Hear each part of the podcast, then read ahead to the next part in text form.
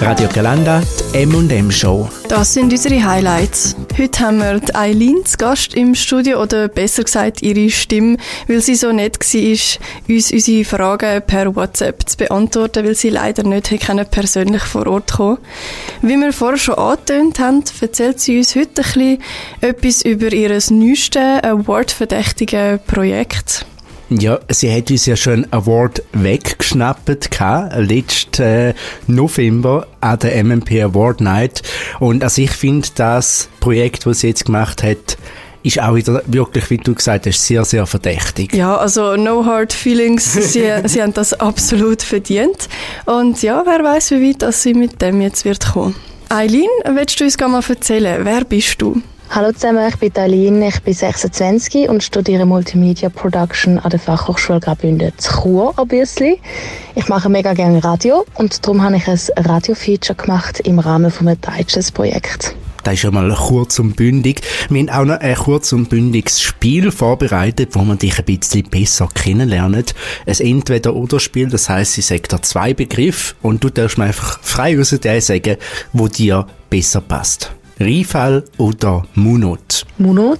Süß oder salzig? Süß. Hund oder Katz? Hund oder Katz kann ich mich wirklich nicht entscheiden. Ich habe beides daheim. Pizza oder Pasta? Pizza, Pasta als Italienerin auch mega schwierig, aber Pizza. Apple oder Windows? Apple. Kaffee oder Tee? Tee. Winter oder Frühling? Frühling. Ja, die Rifall- oder Munot-Frage war ja schon ein kleiner Hint, gewesen, äh, um was es geht. Aber kannst du uns das nochmal genauer erzählen, um was geht es bei deinem Projekt genau? In meinem Projekt geht es um die irrtümliche Bombardierung vom Kanton Schaffhausen im Zweiten Weltkrieg. Schaffhausen als Grenzstadt ist gut ein Jahr vor Ende des Zweiten Weltkriegs bombardiert worden von der US Army Air Force. Am 1. April 1944, 40 Sekunden Bombenregen, 40 Tote. Was hast du für einen Bezug zu dem Thema? Mein Bezug zu dem Thema ist eigentlich vor allem, dass ich in der Nähe von Schaffhausen wohne, aber auch mehrere Jahre in Schaffhausen beim Radio Monat geschafft habe und durch das irgendwie jedes Jahr mit dem Thema konfrontiert bin. Es ist ein Thema, wo der Schaffhauser bis heute noch mega nahe geht und dementsprechend hat Radio Monat jedes Jahr auch wieder über den Anlass oder den 1. April 1944, den tragischen Tag, berichtet und ich bin immer wieder mit dem Thema in Kontakt gekommen und habe gefunden, ich muss irgendwann auch mal etwas zu dem Thema machen, weil es mich einfach so bewegt hat und es einfach so traurig ist. Und wie haben die Leute auf dieses Projekt reagiert? Also ich würde sagen, in der Familie hat sicher die einen gefreut, dass ich das Thema aufgegriffen habe. Ich habe paar Familienmitglieder, die von Schaffhausen kommen oder dort aufgewachsen sind und dementsprechend ist es auch für sie ein wichtiges Thema, ein prägendes Thema, das einfach irgendwie wie von Generation zu Generation weitergegeben wird, aber auch sollte weitergegeben werden. Und das ist eine schöne Sache. Es sind auch ein paar Kollegen auf mich zugekommen und gefunden, hey, das ist jetzt mal etwas anderes Spannendes und ja, halt eben, Radio-Feature, einfach Emotionen und Geräusche, es lebt einfach anders. Und das hat mich mega gefreut. Wieso ist dann das Projekt genau ein Radio-Feature geworden? Wieso ist das Projekt ein Radio-Feature geworden? Ganz einfach. Ich liebe Radio-Features und ich finde ehrlich gesagt, in Deutschland sind die mega groß und bei uns in der Schweiz eben leider gar nicht so. Und mein allererste Radio-Feature habe ich dort mal eben dürfen am Matz, wo ich die Ausbildung zur Journalistin gemacht habe, dürfen machen. Und das hat mich so gepackt, weil du einfach, weil du einfach viel mehr Zeit für eine Arbeit bekommst wie im Radio-Alltag. Dort muss alles schnell gehen, alles aktuell sein. Und bei einem Radio-Feature darfst du anhocken, tiefe Gespräche führen, mit Musik arbeiten, Geräusche und es lebt einfach alles viel mehr. Und ich glaube, das ist genau das, was ich eben am Feature so schätze.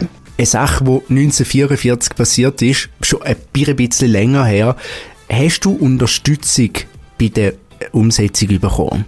Bombardierung von Schaffhausen ist natürlich schon jetzt 79 Jahre her. Dementsprechend ist die Umsetzung von so einem auch historischen Thema nicht unbedingt einfach. Und meine grösste Unterstützung in dem ganzen Projekt, das ist definitiv der Schaffhauser Historiker, der Matthias Wipf gewesen. Er als Historiker befasst sich seit Jahren mit dem Thema und hat jetzt auch schon drei Bücher darüber herausgebracht. Unter anderem natürlich auch mit Leuten geredet, die bis heute Zeitzeugen sind und noch leben. Und hat man durch das eigentlich auch ein paar Leute vermitteln Jemand hat er mir vermittelt, der Hans Bader, ganz eine tragische Geschichte. Ist, durch die Bombardierung hat er seine beiden Eltern verloren und ich bin dann auch noch an einen Anlass gegangen, wo er sein letztes, sein zweites Buch ähm, rausgegeben hat, wo ich dann selber noch zwei Zeitzeuge gefunden habe, wo er anscheinend gar nicht kennt hat. Weitere Unterstützung beim Filmen habe ich da bekommen, vom Gino Anderecken.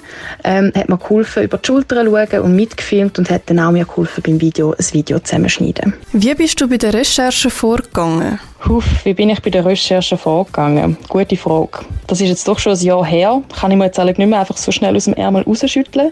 Aber es ist sicher ein Thema, das enorm viel Recherche gebraucht hat und ähm, ich auch Stunden sicher verbracht habe, da im Internet rumsurfen und weiss der Gucker was machen, telefonieren oder eben an Events gehen, zum Connecten und das Ganze irgendwie auch korrekt aufarbeiten, weil es hat so viele Zahlen und das ist dann schon auch eben als Journalistin oder als Journalist hat man irgendwie den Anspruch, das korrekt natürlich wieder geben. Muss man natürlich auch.